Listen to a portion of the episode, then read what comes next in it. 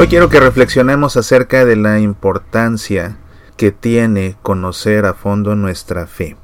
Conocerla a fondo implica estudiarla a fondo, no queda otra, no queda otra. Las fuentes esenciales son dos, la Sagrada Escritura, por supuesto, y el Catecismo de la Iglesia Católica. Mientras más se estudia nuestra fe, más se comprende, y esto nos permite relacionarnos mejor con Dios, donde mejor significa una relación veraz, una relación basada en la verdad, no en equivocaciones. Uno puede relacionarse con el Dios verdadero o puede relacionarse con el Dios que uno supone, con el Dios que uno se ha fabricado, o con el Dios equivocado que otros le han presentado. Es una exigencia de todo hijo de Dios conocer su fe. De ahí que sea una exigencia de todo hijo de Dios leer las Sagradas Escrituras y estudiar el catecismo. No te confundas con el catecismo de primera comunión, me refiero al catecismo de la Iglesia Católica. Un libro que realmente explica con detalle todo lo que tienes que conocer. Un libro que está dividido en cuatro partes. La primera nos habla de lo que la Iglesia cree y es la explicación detallada y sistemática del credo. La segunda nos habla de lo que la Iglesia celebra, es decir, los sacramentos. La tercera nos habla de lo que la Iglesia vive, es decir, los mandamientos de la ley de Dios, uno por uno explicados a detalle. La cuarta nos habla de lo que la Iglesia ora, todo un tratado sobre la oración. Pretender basar la relación con Dios, y la relación con Dios a fin de cuentas es la religión, es lo que es la religión, una relación con Dios, una forma de relacionarse con Dios. Pretender basar nuestra religiosidad, pretender basar nuestra relación con Dios exclusivamente en la piedad, exclusivamente en la adoración, exclusivamente en las peregrinaciones, en los retiros espirituales, puede ser riesgoso, puede ser riesgoso. Lo cierto es que podemos pasar horas en presencia de Dios, adorando al Santísimo Sacramento y con la certeza inequívoca de que Dios está presente, pero eso no basta para conocerlo. Eso no es suficiente para conocerlo en verdad. Para conocerlo en verdad hay que leer la escritura porque la escritura contiene la revelación que Dios ha dado de sí mismo y hay que conocer el catecismo porque nos enseña y explica aquello en lo que creemos, aquello que vivimos, nuestra forma de relacionarnos con Dios, incluso nuestra forma de dirigirnos a Él en oración. Quien quiere centrar su relación con Dios exclusivamente en la parte espiritual, sin preocuparse por la parte formativa, corre el grandísimo riesgo de caer en el fanatismo. El fanatismo suele ser la consecuencia de dos cosas combinadas, una gran piedad sumada a una gran ignorancia. Piedad más ignorancia provocan fanatismo algo que tienes que aprender. Piedad más ignorancia provocan fanatismo. Y vemos así cosas que realmente no tienen ningún sentido. El fanático se aferra a cosas que no tienen sentido.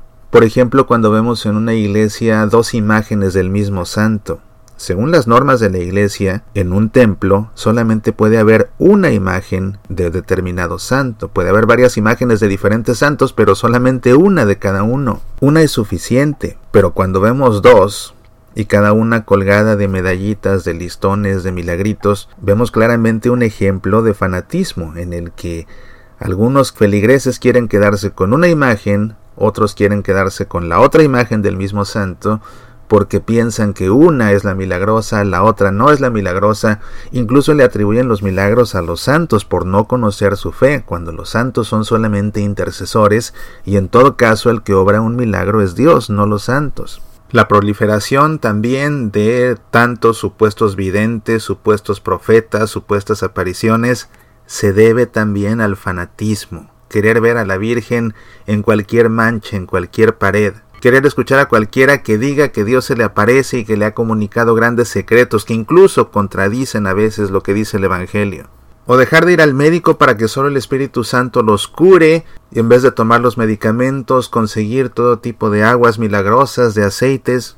Y ojo, dije en vez de ir al médico, en vez de tomar los medicamentos, cuando la práctica correcta sería, además de ir con el médico, además de tomar los medicamentos como un auxilio espiritual adicional, bueno, pues entonces, no sé, conseguir una botellita de agua de Lourdes, además de.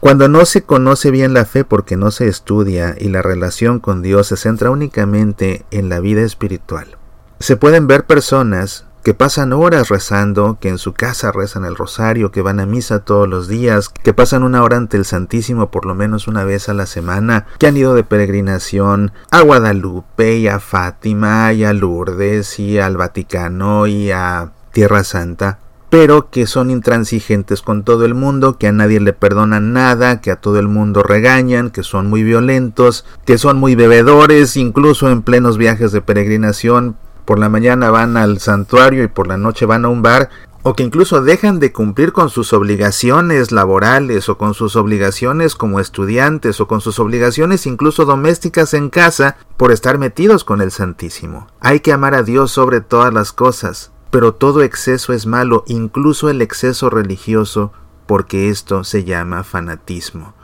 precisamente porque su falta de conocimiento sobre los puntos esenciales aquello en lo que creemos, la forma como celebramos nuestra fe, la forma como vivimos, todos los criterios morales que están expresados en los diez mandamientos, toda esa parte, cuando no se conoce, coarta la religiosidad, coarta la relación con Dios, la limita únicamente a un diálogo de ocasión con el Señor, pero que no se traduce en una forma de vida. Y es que la religión verdadera, la religión auténtica, implica ciertamente desarrollar una relación profunda con Dios, pero es una relación profunda con Dios que se tiene que traducir en vida, en una vida personal y en una vida personal que se vive en medio de nuestros semejantes. Una religiosidad que no nos conduce al arrepentimiento, que no nos conduce a la conversión, que no nos conduce al servicio a los necesitados, que no nos lleva a darnos a nosotros mismos a los demás,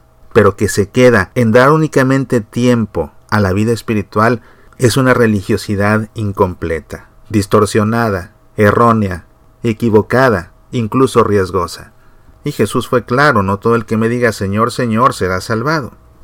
La religiosidad completa está formada por todos estos aspectos. La espiritualidad, por supuesto, es esencial, hay que relacionarnos con Dios. Pero también la forma de rendirle culto a través de los sacramentos, la forma de vivir como hijos de Dios cumpliendo los mandamientos, entender quién es ese Dios en el que creemos.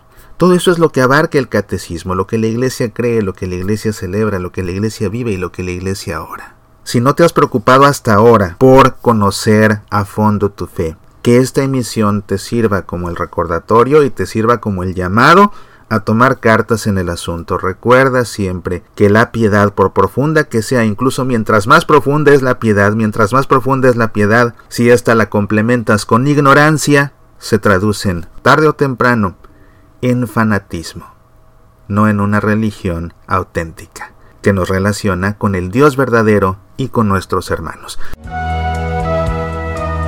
Soy Mauricio Pérez, estas son Semillas para la Vida.